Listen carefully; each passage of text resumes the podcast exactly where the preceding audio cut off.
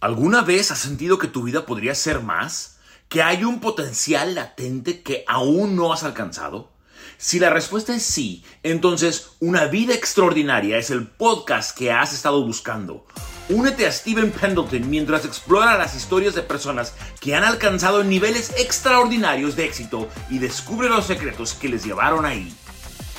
Hola familia, mi gente linda, ¿cómo están? Muy buenos días, buenas tardes, buenas noches. No sé a qué horas estés escuchando este podcast, pero estoy súper contento, estoy súper feliz del día de hoy poder entrevistar a un gran amigo. Mi amigo Martín está conmigo aquí y la verdad es increíble poder conocer a personas increíbles que vienen de México aquí a Estados Unidos y la verdad eh, estoy súper feliz y emocionado de poder eh, eh, platicar con él y y, picarle un poquito su cerebro porque es una persona extraordinaria, es una persona increíble, una persona que ha logrado mucho en Estados Unidos. Él es una persona que no es eh, ordinaria, es una persona que ha logrado muchas cosas. Eh, no, él realmente está viviendo el sueño americano. Tiene su empresa, su negocio, tiene mucho éxito en, todas las áreas de su vida y la verdad es un honor poder tenerte y escuchen este podcast que será increíble. Ojalá que lo puedas compartir con alguien. Eh, si puedes, por favor, eh, dale un screenshot, etiquétame y escríbeme lo que te gustó, si realmente estoy añadiendo valor a tu vida. Así que vamos directamente aquí con mi gran amigo Martín y vamos a darle con todo. ¡Vámonos! En México que pues la situación económica, la violencia y, y todas esas cosas la verdad que nos, nos pues algunos nos inspiraron a querer salir de eso. Y yo desde pues desde muy pequeño la verdad tenía muchas ganas de, de superarme y, y, pues sí la verdad Dios me ha bendecido. Yo no he hecho nada sin, sin la ayuda de Dios. Claro. Y, y pues sí este tengo muchas anécdotas. Yo pudiera platicar por horas. Horas sí pero tengo muchas anécdotas. Yo vengo trabajando desde mis seis años. Yo vendía, mi primer trabajo fue vender, vender empanadas en la calle. Yo andaba vendiendo empanadas. Eh, yo les voy a platicar. Eh, échale, échale, échale. Iba por la calle y vendíamos empanadas y cajitas. y pues ya te imaginarás un niño de seis años en la calle, en vez de estar yendo a la escuela, en vez de estar haciendo cosas pues la vida desafortunadamente me, me, me puso a hacer eso y, y, como les digo, yo desde muy pequeño aprendí de las cosas de Dios y, y, siempre la verdad, pues no sé, las ganas de salir adelante y, y pues como todo, problemas familiares con la mamá, cosas del papá, etcétera, pues yo creo que te, te van orillando a querer salir adelante. Sí. Entonces, ese fue uno de mis primeros trabajos y y desde entonces me di cuenta que, que para poder salir adelante o poder por lo menos tener un pan en la boca, pues cuesta. Claro. Cuesta. Entonces, pues definitivamente empecé a trabajar literalmente desde mis seis años. Eh, después vendía virote, igual en la calle, el virote y la bola dulce. Entonces, eh, eso la verdad le doy gracias a Dios que aprendí todo eso porque eso me hizo quien soy en este momento. Sí, come on. Entonces, ah, eh, les voy a platicar un, par de trabajos que tuve, porque fueron los que me marcaron como persona y como, pues, un buen vendedor. Sí. Mi siguiente trabajo ya tenía ocho años y yo trabajaba con un pollero. Wow. Entonces matábamos el pollo, lo picábamos, íbamos a los tianguis porque es muy popular en México o en Guadalajara. Sí, Y ahí me tienes a los ocho años ya vendiendo pollo. ¿Qué le vamos a dar, señora Rímese? Escoja, le lleve pollo, pierna a la menudencia, señora Rímese. Chaparrita, güerita, véngase que tenemos las mejores piernas de la ciudad. Venga, por favor. Oye, todavía te lo avientas bien, ¿eh? Oh, sí. no se te ha olvidado. No, no, no, eso está marcado. Sí. Está marcado. Entonces pues la verdad es que sí, eh, hay una gran historia detrás de, pues del éxito que he tenido y entre esos, como les digo, el hecho de haber empezado a trabajar tan pequeño y no, y realmente fue por necesidad. No tengo que ocultarlo, fue por necesidad. Mi, mis papás en algunos momentos estuvimos bien económicamente y en algunos momentos estuvimos muy mal económicamente. Entonces creo que todo eso fue lo que me ha hecho la persona que soy y, y pues pues gracias a Dios, no cambiaría absolutamente nada de lo que Dios me ha permitido vivir y, pues contento con la vida. Oye, ¿no piensas que, que así como vienes tú de, un, de, México, también yo soy Zacatecas, pero viví, bueno, yo también este, trabajaba lavando vidrios en los semáforos para poder comprar este para comprar este eh, eh, ropa para nosotros porque mi mamá y mi papá siempre compraban la comida más barata este nada más podíamos tomar un vaso de leche porque éramos ocho hermanos y la mera verdad pues venimos de una familia pobre en el cual eh, podemos valorar lo que has logrado ahorita vamos a ir viendo pero qué increíble que desde temprana edad, desde los seis años, siete, ya estabas tú emprendiendo, vendiendo las empanadas, los, los pollos y todo eso. ¿Qué pasó también después de ese momento? ¿Cómo fuiste creciendo? ¿Qué pasó? Eh, escuché que tal vez eh, tu padre falleció y, y, todo eso. ¿Puedes explicar un poquito acerca de eso? Mira, pues definitivamente, como lo mencionas, sí, a, temprana edad empecé a hacer esas cosas en mi vida y de verdad que me hice vendedor a temprana edad. Entonces, ese es un privilegio. Hoy en día lo puedo decir que si yo no fuera esa persona, no tuviera tal vez el éxito que he tenido. Entonces, sí, uh, pues definitivamente mi padre fue una persona súper trabajadora. desafortunadamente falleció y estoy un poquito ahí eh, con, con un poco triste porque sé que mi papá se me murió muy joven y la verdad me duele bastante porque eso, eso va relacionado con mucho con la falta de educación que nos dan nuestro país y estoy muy peleado, yo estoy muy metido en el deporte y en nuestro México desafortunadamente las cuestiones alimenticias eh, tenemos una una, muy, una desorganización muy grave que ahora está causando que mucha gente, de hecho, muera muy joven. Sí, de acuerdo contigo. El diabetes, el colesterol, los triglicéridos, y, y, esto se lo debemos gracias a las grandes compañías como Coca-Cola, como el Bimbo, como todas esas compañías, y, y pues sí, la verdad, desafortunado que perdí a mi padre tan joven, pero pues bueno, tuve un buen ejemplo y, y le platicaba aquí a Steve uh, que en una ocasión, cuando yo estaba pequeño, mi papá era trailero, yo casi no veía a mi papá. Y en una ocasión me llevó a, a ver el contador que veíamos una vez al año. Entonces el señor vivía en una casa hermosísima, con un escritorio, un cuadro enorme en su pared. Y pues yo veía como mi papá se mataba trabajando y sin embargo el contador, pues una vida, pues se veía muy feliz, contento, con dinero. Y yo pues veía a mi papá cómo trabajaba, siempre sucio, cansado, no lo veía casi y eso me marcó mucho. Yo creo que yo tenía como unos 9, 10 años cuando pasó eso y, y pues dije, ¿sabes qué? Quiero ser trailero, quiero ser contador. Entonces desde temprana, desde temprana edad me metí eso a la cabeza y definitivamente mi sueño era ser contador. Wow.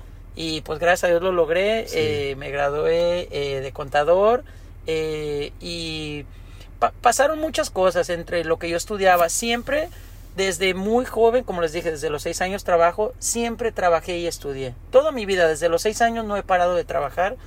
Entonces fue complicado, o sea, toda la fase ha sido complicada. A veces me preguntan, pues, ¿por qué me ha ido bien? Y la de verdad, desafortunadamente, ha sido trabajo muy duro. Con la ayuda de Dios, pero ha sido trabajar y estudiar. Eso me pasó por 15 años. Entonces es, es, es cansado, pero pues tú cuando tienes tu sueño, o sea, tú ves, tú ves, tú estás buscando esa luz al final del túnel. y, y si no, si no sigues, si no sigues, nunca vamos a llegar a esa luz. Entonces, pues la verdad, era cansado y ni modo, yo quería llegar a cumplir mis sueños y afortunadamente siempre me, me arropé con gente con los mismos sueños, con diferentes a lo mejor sueños, pero buscábamos lo mismo, una prosperidad como persona Y, y, después ofrecerle a toda la gente que podamos ayudar, ¿me entienden? Claro. Eso es algo que también me marcó muchísimo. Eh, yo siempre he tenido la mentalidad de que, de que a veces de la mejor forma que tú puedes ayudar a alguien, la mejor y primera, es que primero estés bien tú. Mm tú definitivamente Así es. nunca vas a poder enseñar a alguien si tú no estás bien. Sí. Si, tú no estás bien de salud y quieres enseñarle a alguien, no, pues cuídate. Pues cómo te vas a cuidar si estás bien gordito. Y no tengo nada contra los gorditos, con todo respeto, pero, pero eh, de a muy temprana edad aprendí eso, que primero tienes que estar bien tú y después ayudamos a los demás. Hubo un par de experiencias que viví desde joven y, y, algunas eran con mi papá y mi mamá que me decían que yo pensaba mucho en mí, que yo me iba a la escuela, que yo nomás me compraba ropa para mí, que nomás me compraba zapatos para mí y yo siempre ayudé en mi casa. Sí. Todo, la mitad de mi cheque siempre fue la mitad para mis papás. Esa, es regla de México, no sé por sí, qué. Sí, sí, sí, como que tienes que aportar para la casa, ¿verdad? Y, y no, la mitad. Sí. Eh, en mi caso era la mitad, entonces pues yo con la otra mitad me compraba yo mis cosas y, y, gracias a eso los libros, todo eso, pues gracias a Dios, este, siempre fueron por, por el trabajo que yo hacía, ¿me entiendes? Entonces, pero recuerdo eso, que mi papá me decía, no, es que tú siempre nomás piensas en ti. Y pues yo trataba de decirle, papá, no es que piense en mí, es que si yo no quiero, si yo quiero estar bien y quiero después pensar en ti, primero tengo que estar bien yo. Sí. ¿Y a qué voy con esto? Que en su momento para mí era súper importante ir a la universidad. Entonces, sí pude haber trabajado tiempo completo o doble trabajo y sí pude haber ayudado a mis familias, pero sin embargo era una ayuda temporal. A largo plazo, lo que yo aprendí con la educación me abrió las puertas. ¿Me explico? Este, tengo un par de anécdotas, pero una que me marcó bastante fue un maestro de economía que él nos, ya para graduarnos de la facultad, él nos juntó a todos los que nos íbamos a graduar y nos preguntó a todos qué queríamos ser cuando termináramos la universidad. Entonces, pues, pues todos nos volteamos a ver y dijimos, oye, pues yo estoy estudiando para contador, ¿no? y pues todos, no, pues contador, y tú, contador, y tú, pues contador. Y pues el maestro hace como una pausa y nos dice, ok, ¿nosotros quieren ser contadores? Muy bien, pues les tengo una buena y una mala noticia, nos dijo. La buena noticia es que ojalá que puedan cumplir su sueño. La mala noticia es que cada semestre se gradúan cerca de 5 mil personas en todo el país. Entonces, ¿qué quiere decir con esto? Que el país no crea 5 mil empleos para contador cada seis meses. Wow. Entonces, o sea, ahí fue como que yo entré en shock. Sí, como que wow. Dije, ok, ok, ok, o sea, son todos estos cuatro años que he estudiado y me estás diciendo que no voy a traer trabajo de contador, entonces todos nos quedamos en shock, no te voy a mentir. Wow. Entonces cuando pasó esto, pues algunos más, yo, yo siempre era el, el fastidioso de las clases, ¿eh? Sí. Siempre, no te mencioné esto antes, pero yo siempre era el preguntón. Preguntabas por todo. Preguntaba por todo y no le entendía. ¿Y mm. qué crees? Volvió a preguntar. Excelente. Entonces, y todos los alumnos, tú sabes, el bullying siempre ha existido a diferente nivel, ¿no? Sí. Entonces todos, ya cállate, Sergio, ya cállate, ya preguntamos, yo te digo. Bueno, total que yo era el que preguntaba. ¿Qué crees? Casualmente, siempre que íbamos a hacer exámenes, Ah, ¿Dónde crees que se sentaban todos? Al lado del pinche preguntón. Sí, sí, sí. Entonces, eh, la verdad siempre me fue bien académicamente, siempre estuve en muy buenas posiciones. Sí. Entonces, pues, ¿por qué? Porque nunca me gustaba quedar con dudas. ¿Entiendes? Entonces, pero retomando un poco sobre lo que el maestro nos dijo. Entonces, cuando el maestro nos dijo eso a todos, pues todos, digo, quedamos en shock y, y pues todos, entonces, pues, ¿qué hacemos? El maestro dijo, muy buena pregunta. Vamos a verlo de esta manera. Nuestro gobierno es responsable de la sociedad y la sociedad pues hace su trabajo. Eh, algunos trabajan en la gasolinería, en el banco, etcétera, etcétera. Entonces tenemos, hoy en día tenemos muchas personas educadas. Desafortunadamente no tenemos los empleos para todas esas personas. Entonces, a mí me gustaría, muchachos, así nos dijo el profesor, me gustaría que ustedes aportaran algo a nuestra sociedad. Tú tienes la capacidad, tú eres contador, tú sabes manejar el dinero, tú sabes cómo crear un negocio, tú sabes cómo hacer crecer una compañía, ¿verdad? Me preguntó a mí. Entonces, pues sí. Y me dice, ¿por qué no lo crees para ti? Wow. Entonces cuando me dijo eso, era así como que, oye, no perdí mis cuatro años. Tiene razón. Entonces cuando me dice eso, no, pues hace cuenta que pues ya empezamos todos, o sea, como que en el momento a, carburar un poquito diferente. Y entonces dijo una muchacha, no, pues tiene razón, profesor, este, mi mamá tiene una cremería y, y la verdad que siempre he soñado en manejar la cremería y hacerla crecer. Bingo, excelente. Eso me gusta y después otro, no, yo quiero este trabajar en una compañía y hacer esto. todos tenían algo que ya daba un poquito de, de, cambio a, estar pensando en ser un contador. Entonces, en ese momento fue cuando yo, en ese momento ya me entró la idea de que yo en algún momento iba a tener mi propio negocio. Wow. Entonces ahí fue como que ya, pum, de mi meta era ser contador, ya lo había logrado, ahora qué, cuál era mi siguiente meta. Entonces, cuando ese maestro me abrió los ojos, porque eso fue lo que hizo, pues dije, no, voy a tener mi compañía, voy a generar empleos, voy a ayudar a mi sociedad y, y pues eso era, era mi siguiente meta. Entonces, ya cuando estaba en la facultad, este, yo, yo vendía joyería. Yo vengo de familia de joyeros, de que eh, fabrican el oro y pues lo vendemos. Entonces, pues yo me empecé a meter a eso, porque yo me metía en todo. Todo. todo lo que fuera de negocio siempre he estado ahí, ¿no? Sí. Entonces empecé pues una inversión pequeña, no sé, de 20 mil pesos en México. Vendí mi carro, de hecho, para, para empezar esa inversión. Y compré la joyería. Y pues no lo van a creer, yo en aquel momento trabajaba en una compañía que se llama IBM, que son de las computadoras, los que fabrican las computadoras. Entonces, pues yo siempre he sido muy carismático, mucha facilidad de palabra, entonces, pues yo iba en esa fábrica, trabajamos aproximadamente 600 personas. Entonces, imagínate que yo de repente empecé con los de mi línea, porque eran por líneas, en una línea había 100 personas. Entonces empecé a decirles, oigan, este, vendo aretes, anillos, eh, pues, cadenitas, lo que se les ofrezca pues empecé con mi línea, pues no sé, 10 ventas, 10 ventas. Después les ofrecía la siguiente línea, pues otras 10 ventas y luego me fue con otra. Pues total que al último mi negocio ahí ya no era ni lo que me pagaban en la compañía, era, el oro, mi amigo. Órale, qué chido. Me fue también que en tres o cuatro meses me compré un carro, no del año, pero dos años anterior. Y la verdad yo dije, wow. Pero vuelvo a reiterar, yo le debo todo esto primero a Dios. Sí Segundo, haber empezado a trabajar a temprana edad porque perdí la, el miedo a hablar. Y por tercero, lo que me había dicho mi maestro, o sea, buscar mi sueño y, obviamente ser organizado con mi dinero. Entonces, pues no lo vas a creer. Yo ya, cuando ya tenía mi carro, pues yo iba a la gasolinería y ¿qué crees?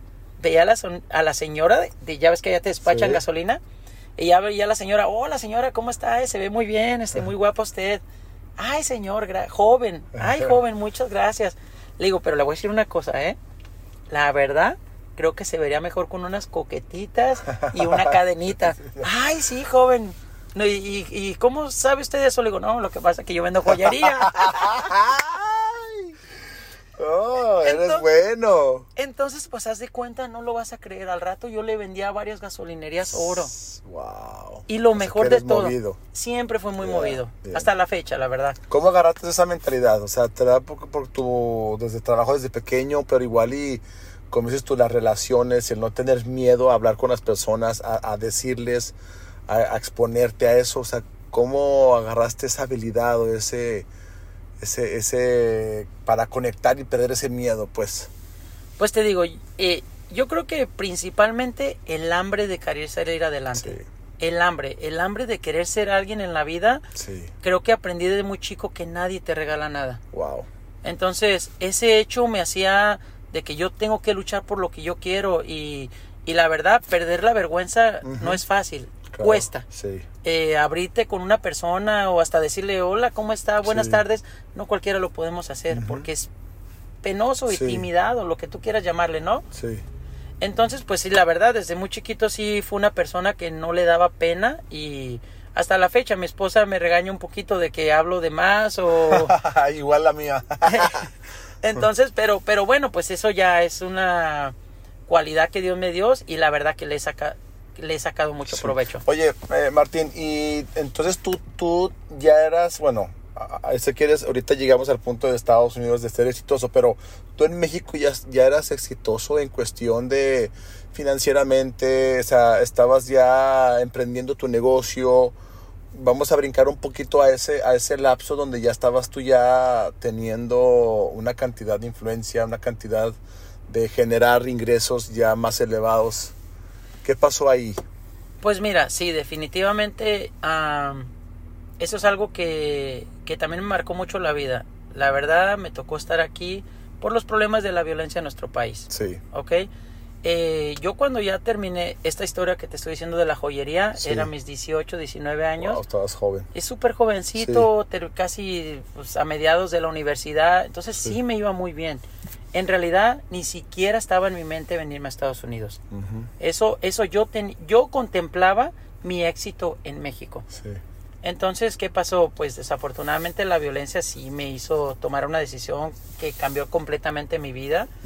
y, y, la verdad sí, tenía mucho, mucho potencial. Mira, yo, yo siempre me tuve el privilegio de conocer gente muy capacitada, gente con muchos sueños, gente muy pobre igual que yo, que, que compartíamos muchos sueños, ¿me entiendes?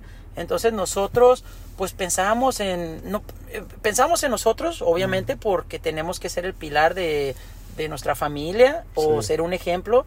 Pero detrás de todo eso cuando uno ayuda cuando uno está bien puedes ayudar. Entonces yo te compartí una anécdota temprano de un amigo. Yo soñaba estaba cerca de, de ser estar metido en la política. Yo iba a ser presidente de la universidad entonces andaba yo en esa fase y desafortunadamente te digo, pasaron muchas cosas que afectaron mi vida y, de repente pues me cambió de la noche a la mañana todo. Y, ahorita a lo mejor tocamos un poquito el tema, pero, pero sí definitivamente el cambio que das de México hacia acá sí es... ¿Qué edad tenías cuando, ok, ya cuando llegaste aquí a Estados Unidos, qué edad tenías y cómo fue ese lapso que me habías comentado el otro día de de qué tan difícil era cuando recién llegaste aquí. ¿Cómo fue ese shock? Porque también yo lo he vivido y te lo compartí de que me estaba volviendo loco cuando yo llegué aquí y más solo porque es un, es un país de oportunidad, pero sentí que, que era demasiado grande para mí, ¿me explico? Claro. ¿Cómo fue ese cambio, ese shock? ¿Qué viviste cuando recién llegaste aquí? Mira, definitivamente fue un cambio radical de 360 grados yo llevaba una vida casi, pues, nunca voy a decir que perfecta, pero una vida muy, ah, con muchos beneficios, ¿no? De todo el trabajo que yo hacía. Y, y sí, definitivamente yo te puedo decir, yo andaba de corbata, tenía un buen carro, eh, mi trabajo era más vender en ese momento que cualquier otra cosa, porque fui muy buen vendedor y siempre me fue muy bien en todo lo que hacía en cuestión de ventas. Entonces, pues yo era una persona ya exitosa a mis 21 años, ¿me entiendes? Y yo, mi panorama era súper amplio. Yo ya me estaba codeando con gente que tenía más poder. Sí. Porque es la única forma que puedes alcanzar más éxito. Sí. Bueno, es, es una ayuda muy grata que gente que ya pasó por cosas o que ya tiene un negocio te asesore, te comparta ah, cosas que te van a ayudar, ¿me entiendes? Entonces sí, definitivamente cuando ya venía para acá, bueno, pues fue muy drástico. Pero mira, quiero hacer una pequeña pausa. Sí. Porque espero que este audio lo puedan escuchar muchas personas. Hay en particular muchas cosas que marcaron mi vida, pero algo que me marcó bastante fueron en particular dos libros que no me voy a oh, cansar de recomendarlos. Y uno es El hombre más rico de Babilonia. Buenísimo. A, a todas las personas. Diles, diles, diles, Martín. Por favor, se lo recomiendo. Tiene que ser algo que tiene que estar en tu vida, en la de tus hijos, en la de tus nietos, porque te enseñan los principios de cómo no ser pobre. Y con todo respeto, no tiene nada malo de ser pobre. Exactamente. Ok, no tiene nada de malo. Lo que te quiero decir es que tu vida puede cambiar drásticamente. Es mejor, a lo mejor, eh, tener un ahorro en tu cuenta y si pasa algo, bueno, tienes un respaldo. A, a, que desafortunadamente, pues muchas personas batallan, tienen que pedir prestado, viven en deuda toda su vida y hay formas muy sencillas de que no tengas problemas económicos y te lo garantizo. Si tú llegas a, leer ese libro, El hombre más rico de Babilonia y el, y el, el padre pobre, padre rico, Uf, buenísimo. Esos libros te van a cambiar la vida. A mí me, llega, me cambiaron la vida, deja un paréntesis, eh, es el libro de El hombre más rico de Babilonia. Mi papá lo vendía cuando daba sus conferencias de, de creacionismo y la evolución él compraba cajas para venderlos, o sea, ni ganarles ganancia, para venderlos a las personas para que tuvieran sus finanzas bien. Claro. Y ese libro, y el de Padre Rico, Padre Pobre, yo lo leí cuando mi, papá estaba malo, lo leí en tres días, ese libro, me voló el cerebro. Oh, claro. Yo hubiera deseado leer ese libro a una edad pequeña, lamentablemente tenía mi negocio de autos y tenía mi, mi, propio negocio, pero nunca pensaba como ese libro de Padre Rico, Padre Pobre, de que la frase que dice que la gente pobre y la gente media trabaja por dinero y la gente rica hace que su dinero trabaje para ellos. Esa es la clave. Esa es la clave. Sí, así que súper recomendable. Lean esos libros, por favor, amigos, amigas, esos libros te van a cambiar la vida. Adelante. Definitivamente, sí. Entonces, pues sí, de verdad que esa base también me ayudó bastante porque yo tengo tengo 25 años o 30 años ya donde yo tengo un plan de ahorro. ¿Me entiendes? Yo no, yo no sabía que era un, un plan de retiro, pero el retiro yo ya lo, te, yo lo, yo lo vengo haciendo por 25 años, ¿me entiendes? Entonces, y esto también me lo, uh, me lo inculcó o nos lo enseñó un maestro. Lo mismo, ¿Cómo quieres que a veces el gobierno ayude si tú sigues siendo una carga? Wow. Desafortunadamente, a veces todo le echamos la culpa al gobierno y, que las carreteras y que no se construyen esto, que no se construye aquello, que los hospitales. Sí, pero ¿qué hacemos nosotros? Así es. Así es donde a veces yo sé que también podemos aportar nosotros. Como a veces gente que tira basura a la calle. Bueno, pues por favor, nos quejamos de que está sucio y somos los principales en hacerlo, ¿me entiendes? Entonces sí, eso, eso creo que ayudaría bastante cuando empecemos a cambiar nuestra forma de pensar y ver las cosas y aplicarnos. Sí. Entonces, a ver, llegas a Estados Unidos, llegas en ese shock, llegas aquí, danos un poquito de resumen de cómo viviste eh, eh, este, al, principio, eh, cómo, cómo batallaste, cómo llegaste a este país y ahorita ya cómo estás ahorita. Mira, pues sí, definitivamente llegué, como te digo, yo eh, llevaba una vida muy bien en México económicamente, no era rico, no voy a mentir, pero vivía bien. Jovencito de 21 años con un carro casi del año, pues te daba muchas cosas buenas, ¿no? Entonces llegué aquí y tuve la fortuna de que, tengo mucha familia aquí. Entonces, uno de mis mejores apoyos que tuve fue gracias a mi hermano, mi hermano mayor. Este, eh, entonces él desde que yo llegué aquí, pues a la semana ya me había metido a trabajar en la compañía que él trabajaba, que era de restaurar el metal en los edificios grandes que ustedes ven en los centros de las ciudades. Sí, esos enormes, altotes. Enormes edificios, sí. Entonces mi hermano me metió ahí. Entonces, pues yo les voy a ser honesto, yo en realidad no sabía trabajar. sabía, yo sé vender. Siempre fui muy bien vendedor y cuando digo no sabía trabajar era tal vez trabajo pesado. ¿Me entiendes? Yo de andar de corbatita, bien vestido, bien perfumado y, ay, joven, qué guapo. Bueno, pues acá cambió. Acá cambió y, y en esa compañía, pues no les voy a mentir, los primeros meses yo lloraba. Y lloraba de verdad. Me tocaba estar hincado, tallando en la orilla de las puertas, la parte de abajo de una puerta. Entonces yo decía, ¿qué estoy haciendo aquí? No lo podía creer, era, era, era muy difícil. Entonces, para eso pues yo tuve la gran fortuna de que mi pues de que mi esposa también se vino conmigo, mi, mi hijo que tenía, entonces este ah, pues siempre tuve el apoyo de mi esposa, siempre lo he tenido. Entonces, ah, pues ellos eran mi motor, eran mi motor y siempre me tenían este pues ahí apoyándome en todo lo que hacía, ¿no? Eh, los primeros años, como les digo, fueron muy difíciles. Mi primer carrito que me compré me costó 200 dólares. ¡Wow! ¿Y si jalaba? Jalaba bien, jalaba bien, jalaba bien. Era una cura, una cura y la verdad ese ese carrito pues me ayudó bastante. Lo mismo, rápido, aquí empecé yo, eh, mi hermano compraba carros en las subastas. Sí. Y pues yo dije, bueno, pues déjame ahí lo poquito que ya ganaba, pues me empecé a comprar también carritos y, los vendía. Yo no sabía nada de mecánica, pero los compraba bien, les subía 200, 300 dólares y pues ya eran 300 dólares para mí, ¿me entiendes? Claro. Entonces, pues también me fue bien en esa parte y pues al inicio, pues tú sabes, vivíamos con mi hermano, duré un año viviendo con mi hermano y pues la verdad le agradezco mucho todo el apoyo porque en realidad hay personas que llegan con situaciones mucho más difíciles que no muy difíciles sí. no tienen dónde vivir no tienen quien los asesore no tienen dónde conseguir trabajo. Entonces es muy difícil pero la verdad como te digo pues empecé a trabajar muy duro y, y pues siempre con las muchas ganas de salir adelante. Otra cosa muchachos a todos especialmente los que vengamos de México Centroamérica Venezuela Sudamérica de donde vengan la clave más importante, y por favor también se los encargo mucho, cuando ya estemos en este hermoso país, Estados Unidos, por favor aprendan el idioma. Come on, así es. Es bien importante, es bien importante. Van a abrirte puertas, ¿sí o no? Sí, vales el doble. Wow, vales el doble. está. Mira, hoy en día un, una persona bilingüe que habla inglés y que habla español le pagan más que al mismo Sí. americano. Así es. Y los americanos a veces se quedan, Sí. wow, pero Sí. Nosotros ya valemos por dos. Así es. Entonces, eso es algo que les encargo muchísimo. Les Sí. voy, en mi primer año yo viví muy, ganaba 230 dólares a la semana. Wow. Eso era muy poco, y, pero con mi esposa y mi hijo vivía en casa de mi hermano. Entonces, pues ahí hacíamos rendir el dinero, ¿no?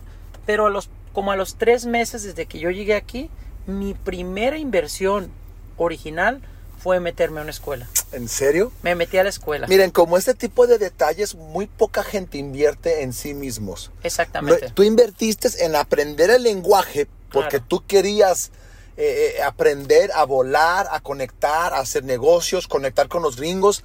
Y mucha gente no invierte en aprender el lenguaje y llegan al momento de realmente quedarse estancados y nada más aprender español y no aprenden en inglés y ahí se estancan.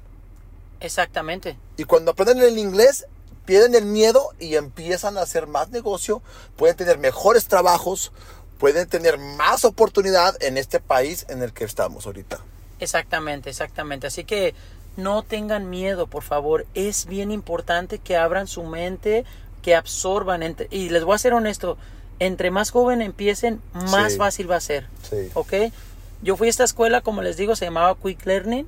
Este, y esta escuela, la verdad, me encantó porque te enseñan de una forma como aprenden a hablar los niños.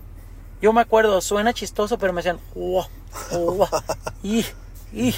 Entonces hacíamos hasta unos gestos como que hasta nos reíamos entre nosotros, ¿no?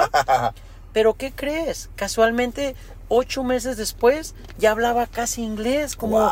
ya me podía tener una Sí. conversación, ¿me entiendes? Wow. Entonces, obviamente, aparte de que vayan a la escuela, por Sí. favor, pierdan el miedo. Sí, Pierdan el miedo. El miedo es el peor enemigo del ser humano. sí. Entonces, definitivamente, eh, pues yo la verdad, ni miedo y muchas ganas, así que en seis, ocho meses yo ya hablaba inglés.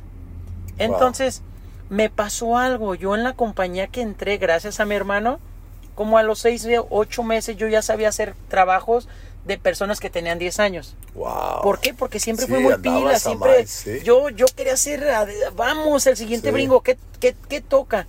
Bueno, pues el- lo primero que me dijo este tipo, me- el, el manager de esa tienda, de la compañía, me dijo, lo, que, lo primero que necesito es que usted hable inglés, porque usted no puede ser encargado y no puede dirigirse con un manager y que le va a decir, hola, ¿cómo está? No, how you doing?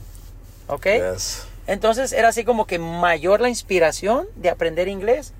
Y en efecto yo dije, yo dije, ¿será que este manager me está cuenteando o no? bueno, pues no, bendito Dios, en cuanto yo empecé a hablar inglés, este se dio la oportunidad que me hicieran encargado. Y esto fue eh, donde eh, comenzó casi el éxito que he tenido en Estados Unidos. Wow. Cuando empecé ahí yo les dije ganaba 230 dólares. Inmediatamente cuando me hice encargado ganaba 800 a 1000 dólares. Entonces se triplicó. Sí, por el simple hecho de hablar inglés E- y ponerte pilas. Exactamente, por haber hecho la inversión. Entonces, por favor, nunca tengan miedo a invertir. No sé en qué quieras invertir, todos tenemos sueños diferentes, pero por favor, invierte. Sí. Porque cuando tú de hecho no inviertes, estás perdiendo. Exactamente. Entonces, pues les digo, ya, gracias a Dios tuve la fortuna, me hicieron encargado. El, ma- el manager de esa compañía tuvo, no sé si el ingenio o me puso, me puso, puso a dos encargados en una camioneta y para mi suerte, ¿qué crees? ¿Qué? El otro encargado era gringo. Órale. Entonces, ¿qué crees? Sí o sí tenía que platicar con alguien inglés todo el día. Tiempo ya. Entonces eso me facilitó Sí. el aprenderlo más rápido. Sí. Y tuve la fortuna que la mayoría de los americanos, pues la verdad la mayoría tienen ganas, eh, son buenas personas la mayoría. Entonces yo le preguntaba algo, oye, ¿qué significa hope? Pues él me decía, me daba ejemplos a él como podía. Sí. Y yo pues, ah, oh, hope so. Porque decía esa, mucho esa Sí. palabra, I hope so. Y yo no sabía qué decía, le digo, oh, you, me too. Pero no sabía ni qué me decía, ¿me entiendes? Diles qué significa I hope so. I hope so es como Espero. Espero, es como, espero. que sí. espero que, sí. Espero que sí. Espero que pase. Ojalá que sí. Sí. Entonces, él decía mucho eso. Y como yo, digamos, les voy a dar un ejemplo. Oye, oye, ¿crees que salgamos como a las 10 de la noche? Y él me contestaba, I hope, so. Espero que sí. Entonces, pues, y ya después, yo nunca por vergüenza o por, por no verme tan tan falto de idioma, pues no le preguntaba, pero ya después que hubo la confianza, le yo le preguntaba, oye, ¿qué significa eso? Y súper buena onda me, me, daba muchas respuestas, ¿me entiendes? Entonces aprendí, le debo mucho el inglés a esa persona. De hecho, en algún momento, pues yo duré en esa compañía muchos años, duré 12 años en esa compañía y pues me hice el encargado, el encargado más importante. Yo viajaba a capacitar a los nuevos empleados entonces me iba, la verdad me iba muy Pero a ver, Martín, ¿por qué tú, a ver, allá hablando así al Chile, ¿por qué tú sí estás viviendo, escúchame esto, ¿eh? ¿Por qué tú sí estás viviendo el sueño americano y otros no están viviendo el sueño americano? La neta. Porque ahorita tú veo, bueno, ah, tal vez amigos no lo conocen, pero la verdad es una persona muy próspera, tiene muchos empleados, tiene una casa grande, tiene una cancha de fútbol atrás en su casa, tiene sus camionetas y toda la cosa. Él está viviendo el sueño americano que todos algún día tenemos, pero ¿por qué tú sí y otros no? ¿Qué, qué puedes distinguir? ¿O qué hiciste tú a que otros no están haciendo? Mira, pues en realidad creo que el miedo y la falta de querer invertir en tu capacitación. Ahí está. O sea, no, no hay otra respuesta, mi hermano. Desafortunadamente te puedo dar un par de anécdotas ahorita más adelante, pero mucha gente, la verdad, pareciera que fuéramos hormigas, ¿me entiendes? Como que nomás sigues al que lleva el azúcar. Y a veces no quieres ser la hormiguita negra que, ah, déjame ver este camino. ¿Me entiendes? Y es por miedo. En realidad es por miedo. Es por miedo, por no querer salir de tu zona de confort. Esa es, la, esa es la verdad, ¿me entiendes? Entonces, pues no, yo les puedo decir que la verdad no, no soy un extraterrestre. soy una persona igual común y corriente que vengo de, de una familia que tuvo muchas carencias. Sí, carencias. Llegué a, yo te dije, no quería llorar, pero la verdad hubo un tiempo que mi papá se las vio bien duras y no comíamos tortillas con, con chicharrón prensado afuera de una tortillería, mi hermano con dos hermanitos a un lado también, no digo muriéndonos de hambre, pero, con mucha hambre. Yes. Entonces, pues yo me acordaba de todo eso y yo decía, no, no, no, no, ni quiero volver a pasar por eso, ni, ni mi descendencia. Con la ayuda y bendición de Dios, quiero cambiar eso, ¿me entiendes? Sí. Y eso fue lo que siempre me ha movido, que yo eh, quiero ser la persona que a lo mejor fui de los primeros que salió de la universidad de mi familia. Wow. ¿Me entiendes? Entonces... Eh, o que fueron a la escuela, ¿me entiendes? Y, pues era un orgullo para mí, seguir saliendo adelante siempre fue un motor para mí porque sé de dónde vengo, ¿me entiendes? Pero definitivamente, sí, muchas personas en realidad se quedan donde mismo porque están cómodas, ¿me entiendes? Porque si pagan 500 dólares de renta y entre el trabajo le salen 700, ay, con 200 la hago, no, está bien. Y desafortunadamente, si te quedas con esa mentalidad, no tiene nada de malo, no le quiero faltar el respeto a nadie, pero desafortunadamente no vas a salir de lo mismo, ¿me entiendes? Claro. Entonces, tengo un par de anécdotas. A mí me pasó algo que, que yo cuando llegué aquí, yo llegué pegándole duro, ¿eh?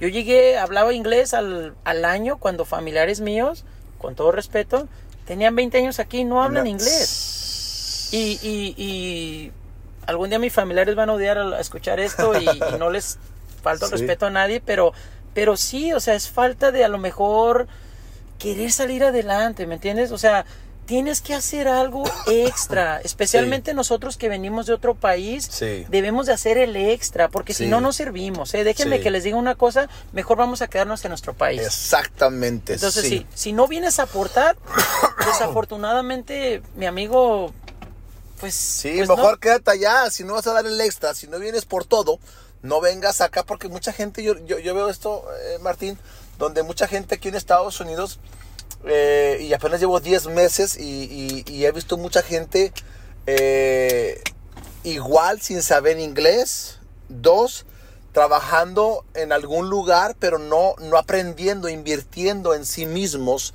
en su mindset, leyendo libros, tal vez el mismo libro de Padre Rico, Padre Pobre. Si leyeran esos libros, entenderían que ustedes tienen que empezar su propio negocio o invertir su dinero para no trabajar toda la vida y estar allí endeudados o, mucha gente piensa que el sueño americano es tener la, la, la Chevy pickup o la whatever, la Chillene y estar endeudado siempre y, vivir en un departamento.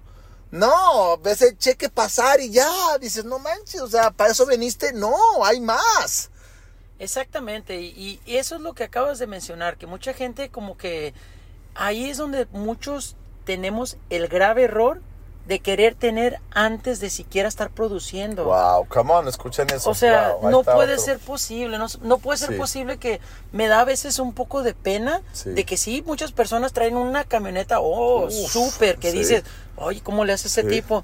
Pero les voy a decir una cosa, duele decirlo, viven en un apartamento que a veces no tienen ni una sala, ni un comedor, y, desafortunadamente, pues sí, y, pagando y pagando, y pagan una fortuna por la camioneta, y rines nuevos, y sonido, y toda la cosa, que tú los ves y, wow, este es millonario. Y nada. Y nada, mi amigo, ese es el peor error, y eso también desafortunadamente mucha persona por quererse creer más de lo que son o de lo que tienen, cometen ese grave error. Oye, ¿has escuchado el, el de este, bueno, de un conferencista, uh, ay, se me fue su nombre, pero bueno, decía que, dice, si tan solo pudieras esperar la gratificación instantánea y esperarte un tiempo, podrías eh, vivir de tus ganancias y gastar de tus ganancias. O sea que lo que cuando ganas dinero, volverlo a invertir y no comprar la chillene, no comprar eso, sino que tú puedas empezar a generar cash flow o, le llaman como activos que te puedan dar para comprar tal vez eso. Pero todos quieren ya, instantáneo, ya lo quiero, quiero traerlo. No, espérate un año, dos años, tres años, cinco años. Y después vas a tener la, la, la, la, la entrada de dinero por tener casas, invertir tu dinero. Correcto. Para poder pagar tus vehículos y estar, like, ¿cómo se dice? Bajito, normal. Se impresionaba de que se me fue el cheque de la camioneta. Se fue el cheque para allá. O sea, no, que digas que mis rentas pagan por esto y hasta por más. Correcto, eso es correcto. Eso sería el plan perfecto para poder llevar una vida financiera sin problemas económicos. ¿Me entiendes? Entonces, te digo, mucha gente, como lo mencionamos, eh, quieren el oro antes de escarbar. Entonces, eso, eso no, no funciona. No funciona así. Desde ahorita les digo, no funciona, ¿eh? Y puedo darles otro ejemplo. Tenía un maestro que gracias a él aprendí a no jugar en casinos, ni andar raspaditos y esas cosas.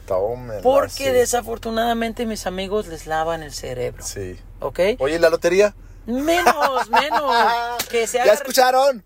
Nada de eso, por favor. Dile, no tires tu dinero. Por favor, despierten. Les están lavando el cerebro, ¿ok?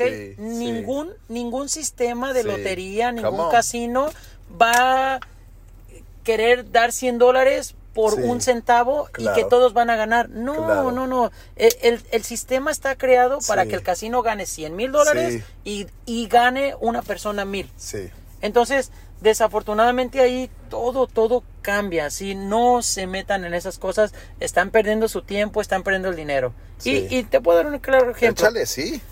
No sé, ¿verdad? No puedo que me equivoque. ¿Cuántas personas conoces que se han ganado la lotería? Ninguno.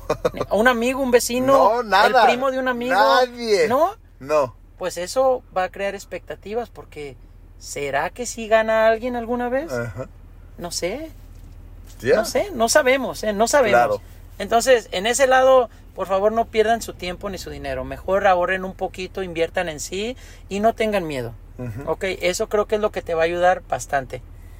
Entonces, hay unas ocasiones, te comentaba hace ratito, como yo llegué pegándole con tubo y dándole duro a la vida, desde que yo llegué aquí, pues como te dije, compré mi primer carro de 200 dólares, viví en casa de mi hermano, eh, eh, invertí para aprender inglés, me hicieron encargado, después mi sueldo se triplicó, eh, viví en un apartamento y hay como por el 2007, yo llegué aquí en el 2004 como en el 2007, 2008 hubo un problema económico catastrófico aquí en Estados Unidos con el problema de las casas. Mucha gente perdió su casa porque los intereses eran variables y las personas no podían pagar su casa. Entonces cientos, miles y no es que millones de personas perdieron sus casas, ¿no? Entonces, pues hace cuenta que en su momento eh, el gobierno empezó a apoyar a las personas para incentivarlas para que compraran casa. Y esto fue lo más, lo más gratificante, que el gobierno ayudó a todos sin importarle su... su, su nacionalidad, vaya. Ok, aquí si tú fueras con documentos, sin documentos, el gobierno te estuvo ayudando. Entonces, eh, pues gracias a, a, tener mucha información, investigarme, tuve la fortuna de poder comprar mi casa en el 2008. ¡Wow! Fíjate, en tres años de volada. En tres años. Y aquí toda la gente se la pasa viviendo en departamentos. En departamentos, rentando. Como les digo, no tiene nada de malo. Sí. Pero yo estoy tratando de compartir qué es lo que me ha ayudado a mí. Eso, eso es lo que queremos eh, eh, eh, enseñarles a ustedes. Ver cómo puedes realmente no ser del montón y poder vivir una mejor vida extraordinaria. Exactamente. Entonces, eh, pues definitivamente, te digo, yo compartía, yo recuerdo, hasta les platicaba a mis familiares, oigan, están regalando dinero para que compres casa. Y pues les voy a ser honesto, más de algún familiar me juzgó como de loco, como que este güey, ¿de qué está hablando, no? Y yo, no, pero sí. Pues después de que yo llené todos los documentos, que busqué la casa, que firmé contrato, ya cuando vivía en la casa, como que ahora sí me empezaron a creer. Pero esto es lo que duele un poco, mira, muchas veces es falta de información. Es falta de información. Por favor, dejen de ver el Facebook, dejen de ver el TikTok. Vamos a ponernos a, buscar lo que nos ayude. Facebook no les va a ayudar, mis amigos. Ni TikTok, ni otras redes sociales. No les van a ayudar. Si lo usan como una alternativa de comunicación para los que no podemos ver a familiares en, en otros países, adelante, está bien. Pero no lo uses para estar con el dedito para arriba y para abajo horas. Eso mm. no. No te pongas a ver en el sofá Netflix. De ahí no vas a ganar nada. Por favor, despierten, despierten. Sí. Entonces, como te digo, yo siempre, como el hambre de siempre salir adelante y hasta el momento, tengo 44 años y sigo con hambre de, seguir adelante. Entonces, pues eh, te digo, tuve la fortuna de poder comprar mi casa, ya, pues, ya 25 o 26 años yo con casa propia, un buen carro del año, un buen trabajo y pues yo decía, wow, todavía no lo podía creer, ¿me entiendes? Entonces volví como a la vida bien que llevaba de antes de cuando yo me vine a México. Me tomó tres años de llevar una buena vida aquí en Estados Unidos, ya sin problemas económicos. Gracias a Dios nunca tuve tenido problemas económicos. ¿Por qué? Porque siempre aprendí la regla del 10%.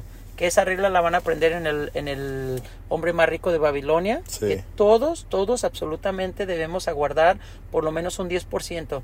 Y cómo lo manejes no importa. Es, es tu es tu patrimonio. Si tú en algún momento puedes ponerle 10 pesos de tu cheque y otra vez le puedes poner 100, bueno, pues que sea un hábito. Así sea un, dólar a la semana, pero que sea un hábito donde tú empieces a, crear un poquito de patrimonio de ahorro para que el día que pase algo mal tengas con qué solventarlo. O si te sale una buena inversión de comprar un carro, una casa, no sé, que tengas con qué poder decir, bueno, tengo mi ahorro, déjame lo invierto. Es el principio de lo que puede ser el éxito para tu futuro. Sí. Entonces, ah, te digo, tuve la fortuna, compré mi casa, seguí trabajando muy duro y, y, yo ya estaba así como que, bueno, pues ahora qué sigue, ahora qué sigue. Porque yo llevaba una vida económica bien, una casa bonita, pequeña, no te voy a mentir. Cuando yo compré, voy a dar un poquito de datos, pero cuando yo compré esa casa, a mí me costó 60 mil dólares. Wow. Te estoy hablando en el 2008 que la economía estaba por los suelos. Horrible, ¿no? Entonces, pues yo pagué ese dinero y yo la remodelé yo con mis propias manos. Wow, come on. Sí. Entonces me puse a hacerlo y pues, eh, pues yo seguí echándole ganas, ¿no? Sí. Eh, entonces mi siguiente paso, bueno, pues ahora que sigue, eh, pues empecé a ver cómo yo aprendí mucho en la compañía a la cual le debo mucho. Gracias a ellos también me fue bastante bien. Pero mi capítulo se terminaba con ellos y tenía que empezar el mío, tenía que empezar a escribir mi historia. ¿Y cómo lo haces? Pues con muchas ganas, con mucha educación, con mucha persistencia, ¿ok? Ah, les voy a compartir que yo jugué un poquito a lo fácil en la cuestión, no a lo fácil, porque no fue fácil. Jugué a lo fácil en la cuestión de que yo trabajaba, en la compañía que yo trabajaba, yo trabajaba después de las 5, de 5 de la tarde a 2 de la mañana, porque es cuando la gente ya no está en esos edificios altos. ¿Me entiendes? Sí. Entonces, pues ya cuando yo me decidí que iba a ser mi negocio, bueno, pues ¿qué creen que hacía en las mañanas? Pues me salía a tocar puertas, me salía a dar tarjetas, iba yo y, y empecé a buscar negocios. Y te voy a ser honesto, en un año hice tres proyectos. Wow. ¿Me entiendes? Me gané 20 mil dólares aparte de mi sueldo.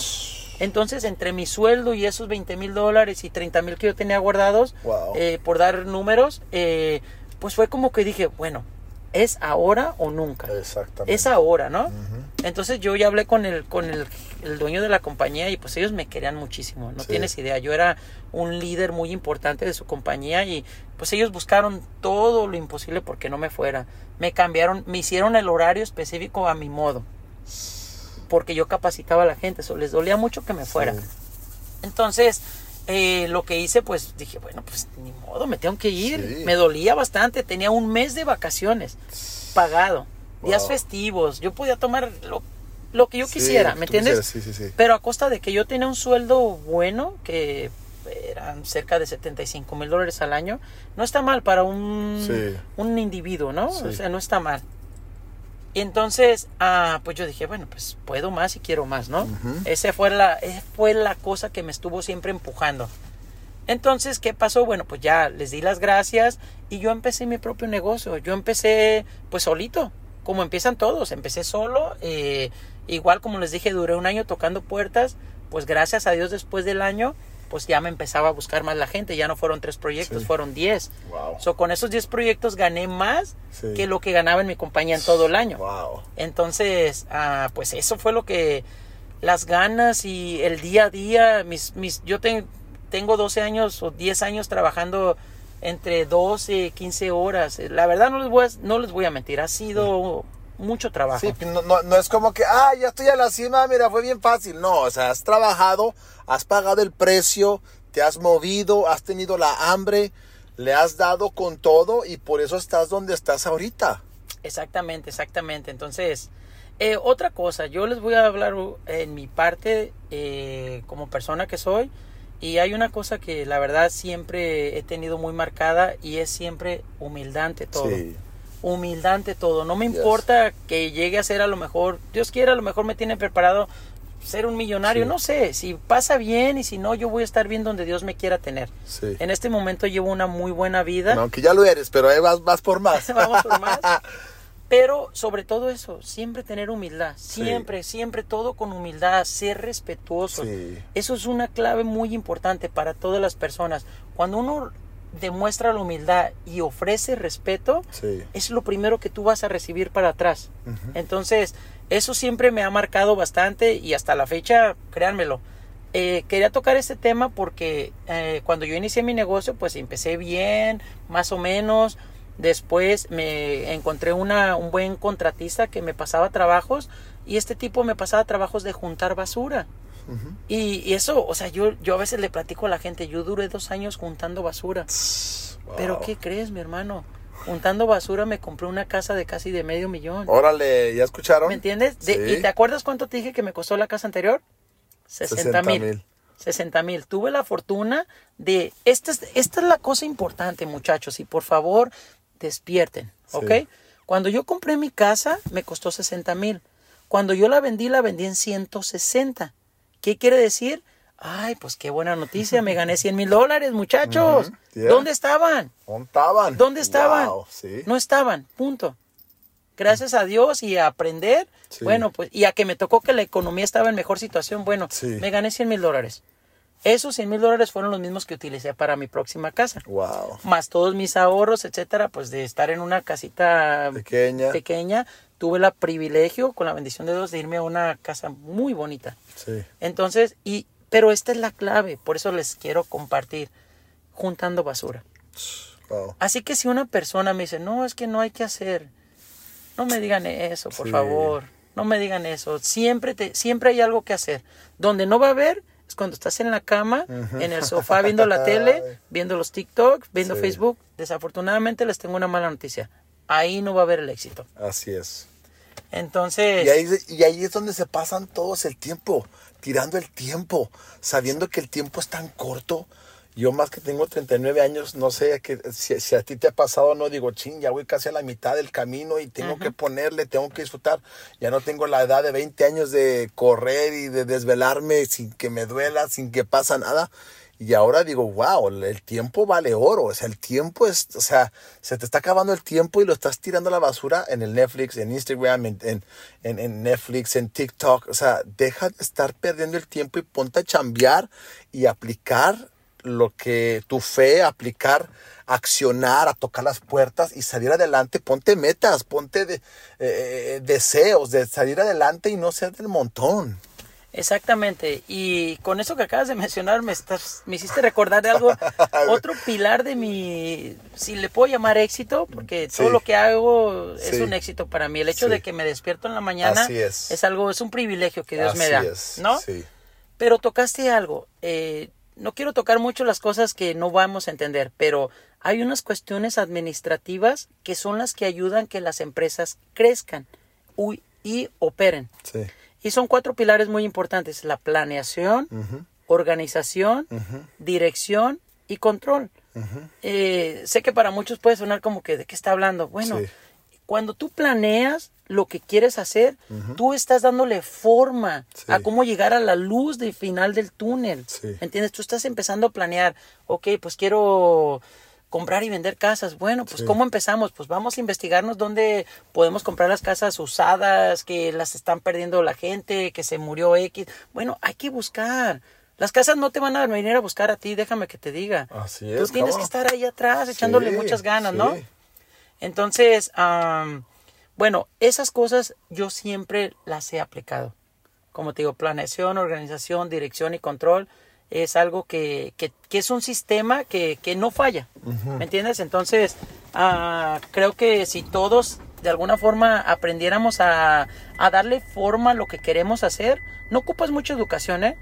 En la cuestión financiera te voy a decir una cosa, no ocupas mucha educación. Sí. Mientras, entre más educación es mejor. Mejor, claro. Mejor. Sí. Pero, pero no se equivoca, ¿eh? A veces había en los años 50 gente que no fue a la escuela, ¿eh? Y era muy exitosa.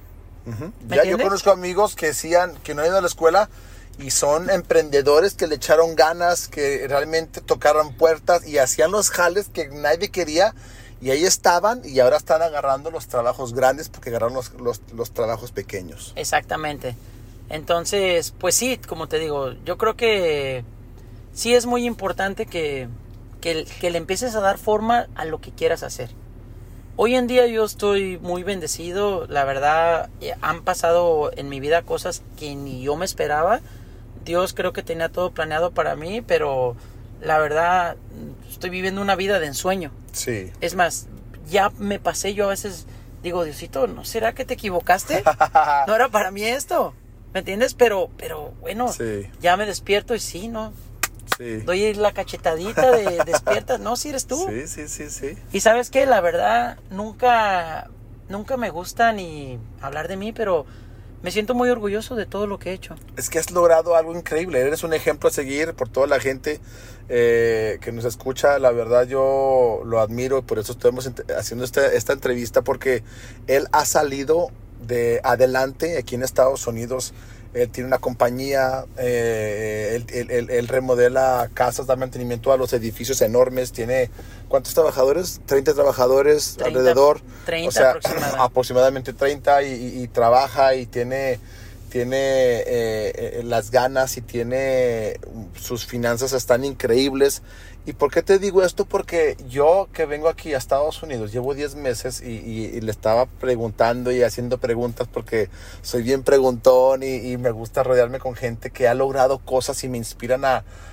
darle, porque yo apenas estoy empezando aquí en Estados Unidos y, yo creo que todos los puntos que él ha dicho te van a ayudar si los aplicas, si aprendes a, aplicarlos, a, ir por más, a tener el deseo, la hambre de salirte del montón, de tal vez este, eh, no estar desperdiciando el, tiempo.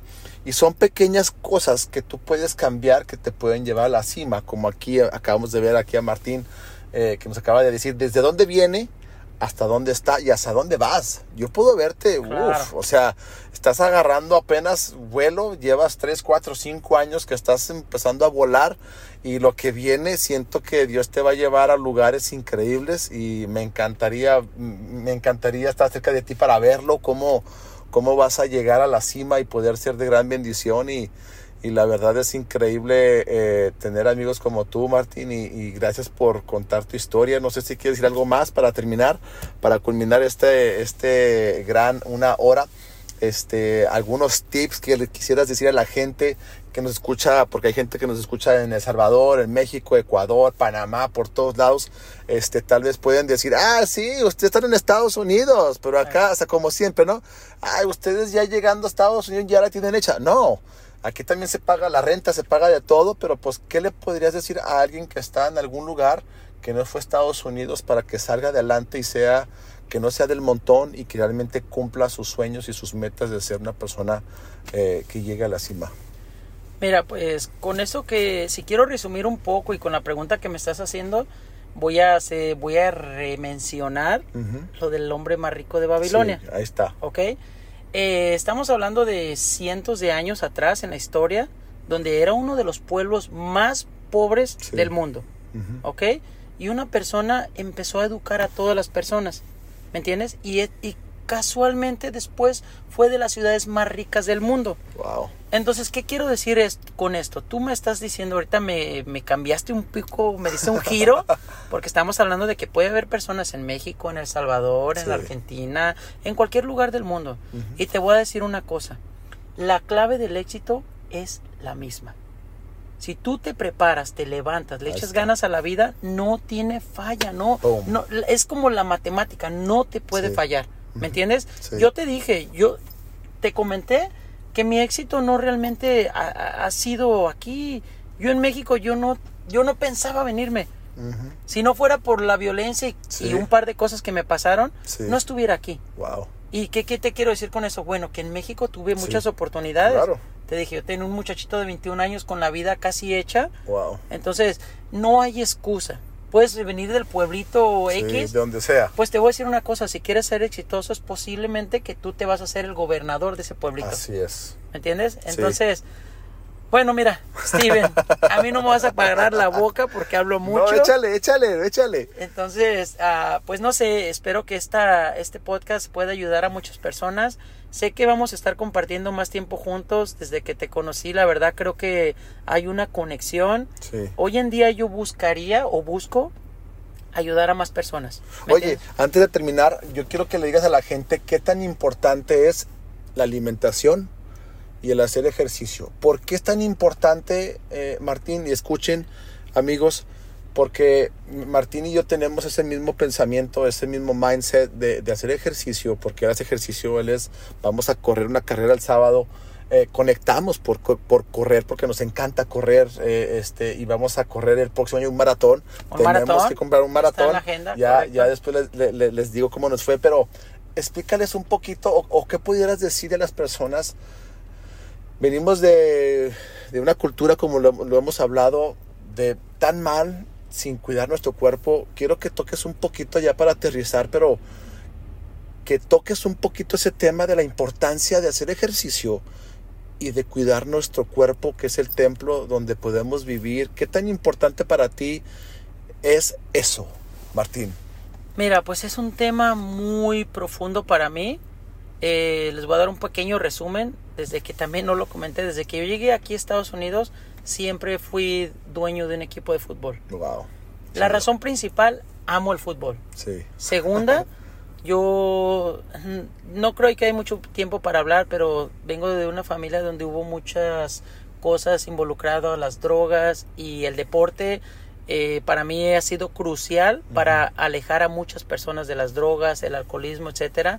Pero bueno, eh, el punto de esto es algo bien importante, muchachos. Por favor, tenemos que cuidar nuestra alimentación.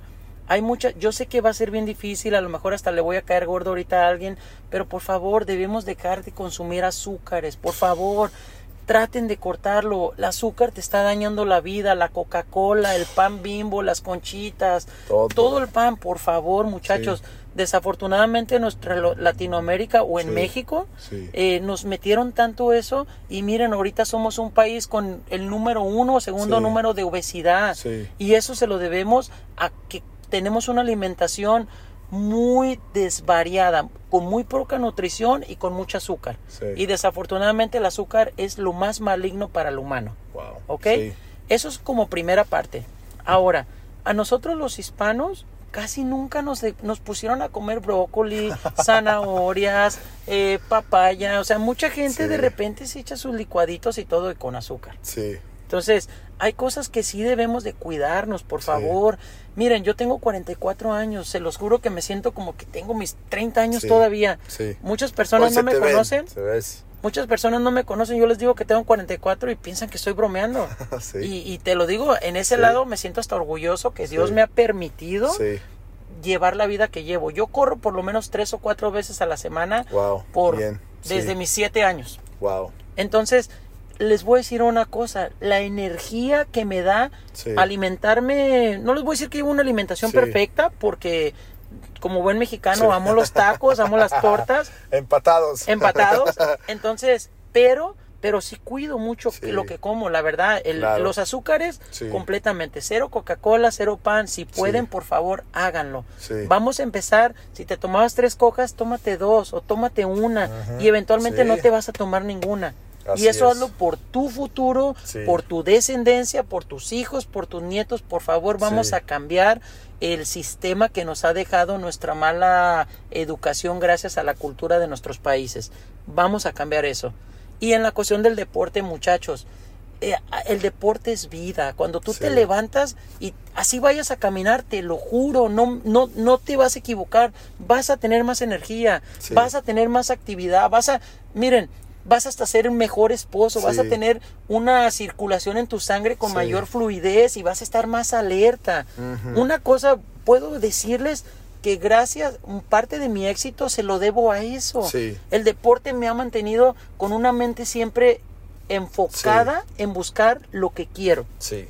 Entonces, de acuerdo contigo. entonces, por favor, a todas las personas, este, los que me conozcan o no me conozcan, y les digo, no, va a ser un poco difícil al principio, pero se los garantizo. Los resultados que vamos a tener son increíbles y invaluables. Y aparte te vas a sentir muy bien de, de hacer ejercicio de cuidar tu alimentación, porque la, azúcar te va a dar para arriba y luego para abajo. Correcto. Las, las harinas y todo ese show, tu, tu, tu, organismo de digerir, de todo eso, te va a estar lastimándote y por eso tanta gente tiene la enfermedad de la diabetes. Correcto. Y es donde todos empiezan a, a enfermarse y ya no vas a poder estar bien ni disfrutar. Correcto, correcto. Entonces, mira, es que estamos tocando un tema que, pudiéramos tardar. después, después hay que hacer una segunda parte para esto porque es bien importante, es súper importante. Muy importante. Ahorita, desafortunadamente, ya para terminar, porque es bien importante, yo sí quiero realmente algún día impactar en las personas en cambiar la forma de llevar la vida alimenticia y la falta de deporte. Pero hoy en día, ¿sabes cuántas diálisis se hacen a las personas? Se hacen cientos. ¿Y sabes qué es lo que causa que los riñones empiecen a fallar? El azúcar y las harinas. Entonces, por favor, por favor háganlo por sí mismos. Esto, esto les va a cambiar la vida y, y van a disfrutar levantarse. Que hay personas que hasta batallan. Bueno, pues este amigos, eh, Martín, muchísimas gracias por haberme acompañado en este gran podcast. Eh, espero que la gente haya agarrado tanto valor, información. Nuestra meta es que puedas vivir una vida extraordinaria. Eh, me encanta tener a gente exitosa, gente que, que ha logrado salir de fuera del montón, que ha logrado cierto éxito. La verdad, gracias por tu amistad, tu sabiduría, tu conocimiento. Gracias por por darme el privilegio de, de, hacer este podcast y ojalá que ustedes hayan eh, agarrado información, apliquen lo que hoy eh, habló, así que si tú quieres llegar a la cima, haz esto y vas a ver que llegarás. Y pues gracias eh, Martín, fue un gusto estar contigo y este mi gente, nos vemos en el próximo episodio. Compártanle, pónganle like, si pueden etiquetarme un screenshot, te los voy a agradecer. Y hasta pronto. Sale bye. Espero que hayas disfrutado este gran episodio. Si quieres seguir creciendo, aprendiendo, construyendo una vida extraordinaria, únete a nuestra página de Facebook, de YouTube. En cualquier página podrás compartir si esto fue de ayuda para ti, si añadí valor a tu vida.